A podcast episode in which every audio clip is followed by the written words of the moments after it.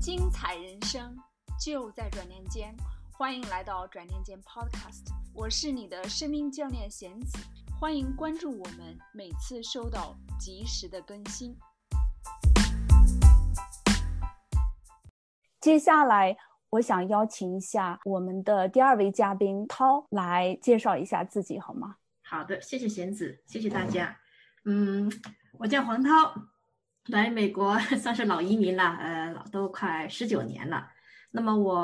呃，我自己简单情况吧，我两个两个女儿，今年是十三岁跟十岁。那么我来的时候，原来在美国就修读了一个金融的硕士学学位，嗯。当会计待了当了几年，那么在美国反正这么多年吧，我是职场在职场工作过很多年，然后呢全职在家也待过两年，当时小女儿出生的时候，那么后来出来重新出来工作，那么做回会计以后，在工作的同时就去创业，在呃个人理财这里呃创业，所以这个是整个的呃 一个过程，嗯。那么在今天，我嗯，我自己特别想今天等一下有机呃有时间就跟大家分享一下，就我自己呃反思到呃我跟我母亲的关系，嗯，对我自己的嗯这个整个的性格人格造成了影响，包括一些呃经历过很 我在创业过程中曾经有过非常非常非常低的低谷，觉得几乎会爬不起来那种。嗯，但是也是这样的呃挫折吧，嗯，让我觉得有机会，嗯，痛的不行了，才有机会去真的是审视我的人生到底出了什么问题，嗯，觉得这个真的是变成了是我生命中的礼物。同时，因为我自己养育两个女儿，呃，我也意识到，呃，我自己女性作为一个自我价值对孩子能够有多么多么深远的影响，所以希望今天能够也跟大家一起探讨。谢谢，特别好，特别棒。黄涛他也是我们的转念间情绪管理和亲子力的学员。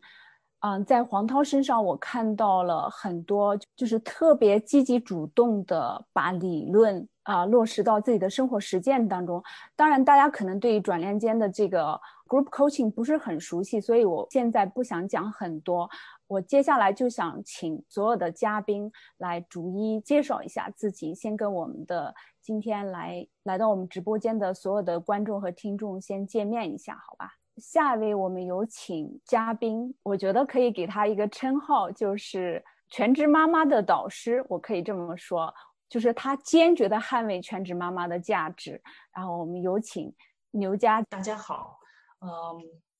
我选择做全职妈妈，其实也是，呃，因为我女儿后来进入到，嗯，小学的高年级的时候，有一个朋友，就是建议我说的，你因为我平时是在呃诊所帮我先生，我先生是个牙科医生，然后我们俩从头到尾忙啊忙，然后呢，女儿我有一个女儿，当时是送在 after school，然后。六点钟一之前，after school 之前，我要赶着去接，然后呢，回家以后呢，我还要赶着做饭，嗯，然后孩子呢，好像也顾不好，诊所也顾不好，因为我先生还在那里继续忙，他虽然六点钟下班以后还有很多的事情要做，然后我好像是，呃，总是早走，然后呢，回到家里又在不出，然后同时呢，好像两边顾都没顾好，对我先生来讲，我好像是要早退的一个员工。但实际上我是二十四小时连轴转的，呃，来回转换的。当时呢，我那个朋友就跟我说：“你这样不值得。你现在孩子慢慢大起来了，你应该回到家里，先把家里照顾好，把你自己和老公、孩子先照顾好。诊所你可以请另外的人。你这样做的话呢，你会平衡很多，你会做得很好。否则的话，你这个生活是不值得的。”哎，我当时就一下就觉得，哎，他说的非常有道理。然后我就毅然决然就回家了。然后回家以后呢，你看我这个名字哈，我叫刘佳。我从小呢特别有意思，我好像就应该在家里待着，就是特别有意思的好好多故事啊。我妹妹叫刘洋，我特别小，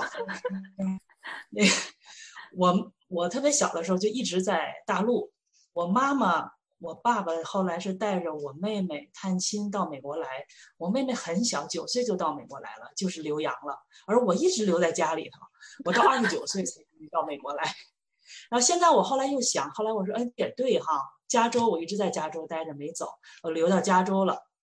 后来呢，在想我真正的位置其实是回回到家庭里来。呃，这个其实你看，我现在又回到家叫刘家。后来我就觉得我这人生呃好像三个阶段吧，呃挺有意思的。嗯，我觉得为什么在回家，我觉得是非常好的，因为每个人的情况是不一样的。有的人的性格和他的位置，可能到对了的位置是发挥他最好的一个位置。我的性格是相对啊，可能我学艺术相对懒散一些，我需要一个有空间的生活，我不需要那种从头到晚的忙碌。这对于我的个性来讲，对于我这个人来讲哈都不太适合。因为我也是还有一个原因就是，当我处理不好这个家庭和生活关系的时候呢。我就会很就是拿这种东西对自己来讲就是一个忍受痛苦的这么一个过程，时间长了的话呢，我情绪就会有问题，然后就牵扯到我身体也会有问题，所以我也曾经病过一场，所以这一切都说明我应该平衡我的生活，达到一个比较无限的一个平衡的点。你自己每个人好像只有自己才能找到这个点，等你找到这个点的时候，你生活就是正向的。呃，我我觉得是这样一个感觉，所以我特别捍卫全职妈妈，这是我主动选择生活的一个呃方式。嗯，好，谢谢，谢谢牛佳。我觉得在你的刚才的分享当中，我听到了就是你自己很了解自己，然后你刚才也讲了一句，就是说每个人其实都要根据自己的全呃情况来做选择。我觉得这这两点特别棒。然后你选择你认为对的事情，其实就是我想对在座的所有妈妈讲一句话，就是如果你现在正在全职，或你在转型，或者你在创业，或者你是在职场，啊，特别要问自己，我的价值观是什么？对我来说，我最看重的是什么？就是这一段，尤其是这现阶段，我最看重的是什么？在经济条件允许的情况下。遵从你自己内心的选择。接下来，我想邀请 Catherine。Catherine 呢，也是我大概半年前开始有特别多的接触的一位女性。我特别欣赏 Catherine 身上有一点呢，就是她对于她也是一位全职妈妈，她也是对自己的这个现在的身份特别的自信。她就是我在海报当中说到的，把全职当做事业去做的一位女性。特别有请 Catherine 来跟大家分享一下，什么样的想法让你开始去把这个全职当做一份事业来做？谢谢转念间，谢谢大家的时间。我先大致介绍一下我的背景，然后再回答贤子的问题。嗯，我是在呃国内本科毕业之后，然后就去英国读的硕士。读硕士之后呢，在英国，呃，我的专，我的呃，我的主修是金融，但是我的在国内的本科是教育专业，是英语教育，呃，在做在英国全职期间，然后我又做了一个 part time 的工作，就是当中文老师，呃，后来由于跟老公结婚，老公的工作需要来到 Boston，所以我也在一二年的时候来到美国。嗯，来到美国之后，我也依旧本着我之前的就是那种性格特点，非常有一种就是执着的想法，一定要在职场上做出一点成绩来。嗯，所以基于自己的硕士学的是金融专业，然后我又在啊工作的时候半工半读，又修了一个会计专业。啊，直到就是所谓的大家等到最后时刻的时候，才打算就是。要一个宝宝，然后我的宝宝是第一个女儿，是一七年出生的。我当时之前的想法就是，我不会作为全职妈妈，我没有想过，因为我一直执念于我一定要在职场上做出成绩，而不是在家庭当中。所以我在怀孕期间，我设计了好多的计划，比如说家人来帮我照顾我的女儿，或者是我要找一个保姆。嗯，但是呢，阴差阳错的时候，家人就没有来帮我。后来就是在，在就是生女儿期间，和照顾她几个月的时候呢，我就发现照顾宝宝不是我想象的那么简单，不是吃喝拉撒睡就完成的一个事情。所以在那个时候呢，我就有一种想法，我要在家里边要全职照顾他。但是这种想法一直没有定。后来由于家里人来不了了，没有办法了，我又舍不得四个月的宝宝产假休完之后就送到了幼儿园，所以我就选择了辞职。辞职的时候呢，其实也没有就是做到全，就是当做一份事业去做，只是觉得他是我的宝宝，我要去照顾。但是正在等他十个月要去回，呃，我我打算要去再回去工作的时候，我发现了我们家的妹妹意外的到来，所以那个时候，像前几位妈妈都讲过人生的低谷，那个时候也是我人生的低谷，我就觉得我的人生已经是绝望了。我之前的计划是一定要回到职场工作，但是现在我怎么又有了一个？所以基于这种机缘巧合。而且在养育的过程当中，我再次肯定了养作为妈妈不仅是养，还要育。这个育，我觉得甚至要远远高于养，因为养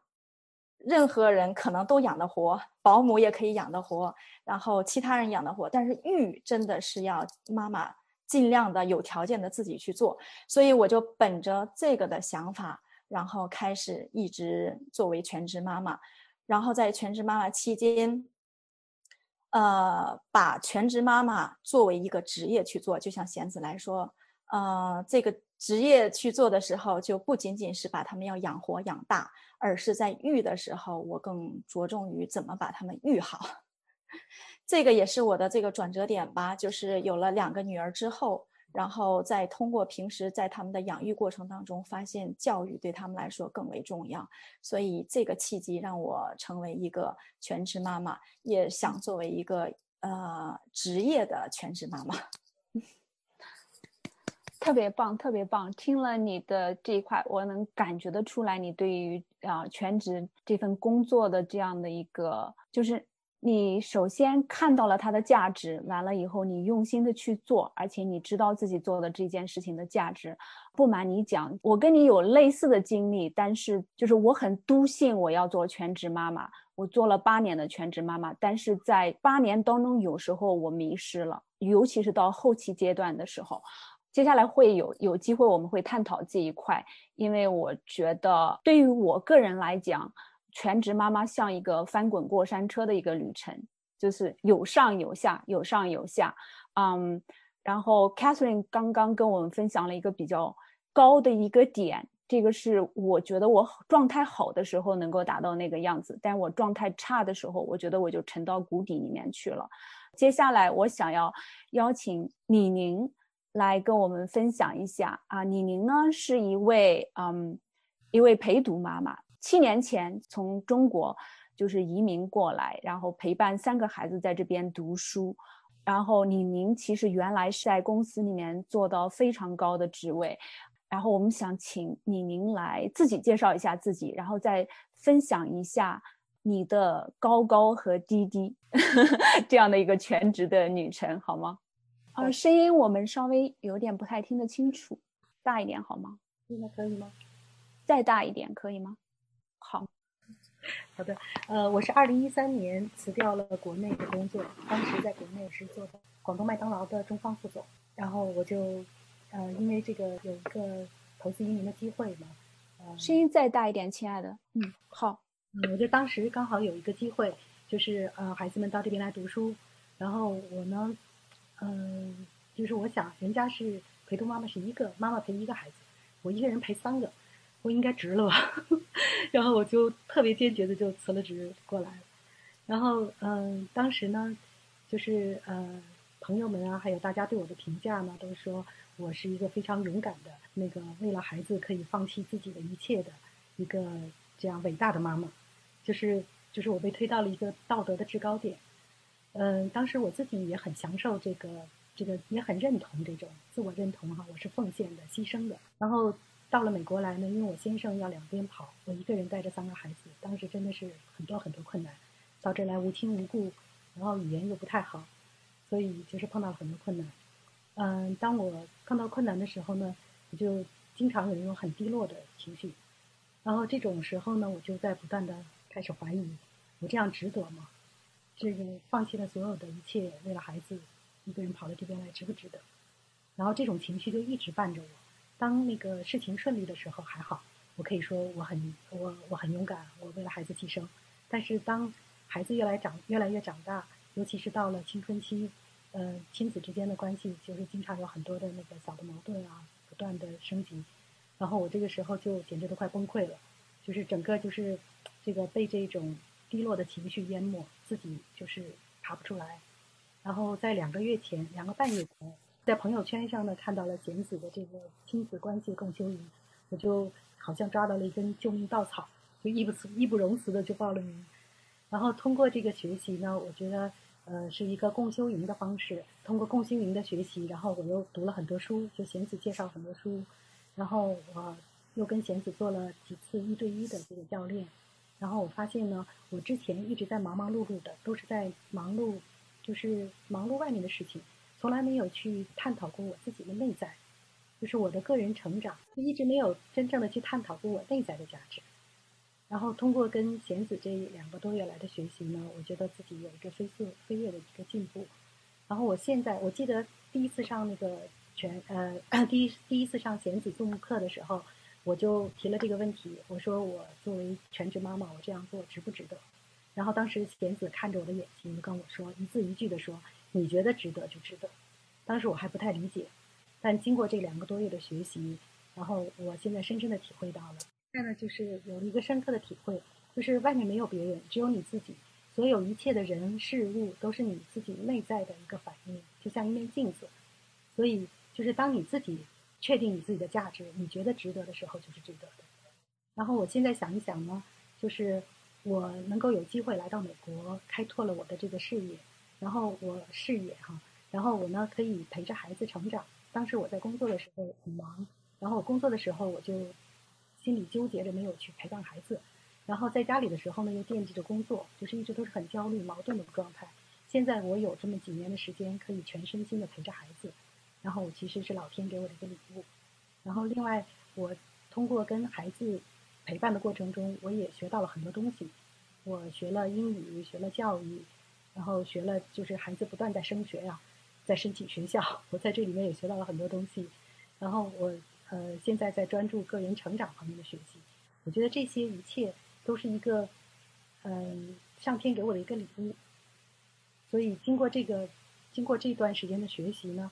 我是觉得啊，我的内心个人成长得到了很大的成长，所以我非常感谢能够遇见贤子，非常感恩。谢谢你您的分享，我觉得你刚才讲了一句话，我特别想重点把它拿出来，嗯，跟大家分享一下，就是。你的选择值不值得？然后你觉得自己做全职妈妈有没有价值？你如果觉得有价值，就有价值，这由你说了算。我想请啊苏，对于李宁刚才说的那句话，也说一说你的看法好吗？因为我记得咱们在一起的时候聊起过这一块，就是关于值还是不值价值这一块。嗯，这也是比较需要许多小伙伴很关心的一个问题。嗯，我觉得这个东西就是完全的个人感受。怎么说呢？我我我想用另外一种方法来解读这个东西，可能可能有点偏题啊。但是我我我我觉得用我自己想的一种方法去解释，就是很多时候我们都容易受到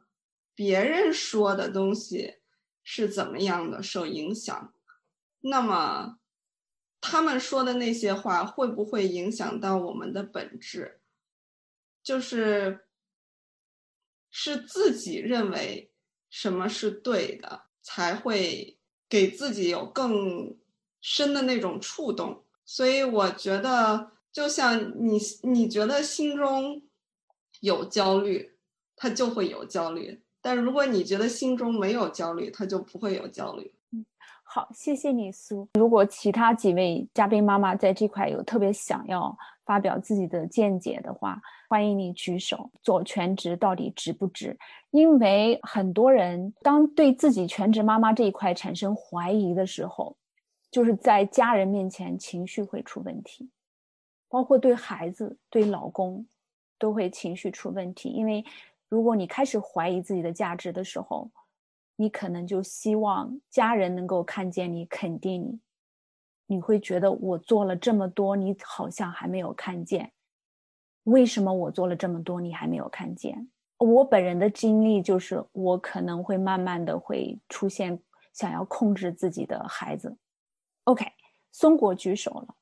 我先说一下，刚才我听到大家说关于自己对自己价值的认可和别人对你价值的这样一个定义，然后投射到你身上，你可能会对自己的价值会有一个认识上有一个偏差。我举个例子吧，就好像很久以前贤子跟我说过一次，他有一次在跟我聊我心里面的挣扎的时候呢，他跟我说了一句。他说：“松果，我很讨厌你的蓝头发。”然后我当时我就愣了一下，我说：“跟我没有关系啊，因为我头发不是蓝色的呀。”他说：“那你就说对了呀，因为你头发不是蓝色的，所以我说你我讨厌你的蓝头发。这说的不是你，所以你不用纠结于你是不是，是不是要，要认定自己的价值是别人给你定义的，还是你自己给你定义的？因为你自己知道自己是一个。”黑头发的人，所以别人说你是蓝头发，因为他压根说的不是真实的自己，所以你不要介意说别人很多人对你说的一些看法，因为你觉得你自己对自己的认识才是最重要的。我就是想说一下这个问题。我觉得贤子那一次这一句话，我觉得这一句话对我的这个影响是非常大的。从那个时候开始，我就发现有很多时候，你觉得别人对你的定义是像真理一样，但是你却放。放弃了自己对自己的定义，因为你自己才是最了解自己的人。就插一句嘴哈，然后先特别棒，特别棒。我也想，就是其实我们还没好好来介绍一下松果。松果呢，她啊也是一位全职妈妈，然后我跟她认识已啊六七年的时间了。啊，我觉得还是松果自己来讲一下自己比较好。就是说你现在。嗯，孩子多大了？然后现阶段你在转型，然后在转型期间你在做什么？呃，我就介绍一下我自己。我是二零一零年出国的，然后我之前在国内是一个大学老师，然后从出国之后呢，我就在家做，先是全职太太，然后是全职妈妈。呃，这当中，因为我从一个完全熟悉而且游刃有余的领域，像是教大的大学生。而且平时呢，我一般都是从食堂买饭，从来也不用做饭。那作为独生女，在家里我也不用做家务。那从出了国之后，我就到了一个完全陌生，一切就像一个 baby 一样，要完全从头学起的领域，而且要重新处理我在生活当中就是遇到的各种人的关系，包括跟我老公的关系。因为结婚之前大家不住在一起，有很多行为啊、习惯啊，大家都需要进行磨合嘛。那在这个当中呢，我花了很多时间来定义我自己是谁。我自己也思考过，为什么看着很多人出国没有我这么纠结。后来我我发现，确实是因为我从我原来的环境到现在的环境，整个就是一个完全颠覆的过程，所以我在这里面的挣扎也比较多。然后在这之后呢，我就在不断的这这十年，其实我不断的在。在把我内心想做的事情和我应该做的事情之间在相互妥协。大家知道，就是如果出了国之后，你首先需要做的是适应当地的生活和当地的环境，然后呢，你要尽快的提升自己的语言能力，来融入到这个社会。但是本质上，我作为一个中国人来说，我有很多时间，我是想花在和我讲同样语言的朋友，然后看跟我同样语言的电视，然后聊同样的话题这样的一个。过程当中吧，所以在这种各种时间之间互相妥协，是我这十年当中主要纠结的一个问题。那这个问题的解决办法，我现在的现在的解决办法呢，就是就是通过掌，就是把握每一个生活当中的细小的机会，来尝试一下生活当中各种不同的可能性。包括我现在在家里，其实我不需要工作，也可以生活的很好，但是。呃，前段时间有一个朋友问我说：“你说他有一个餐厅要帮，要需要人帮忙，他问我要不要去。”然后呢，我有我在国内的朋友就会在想：“哇，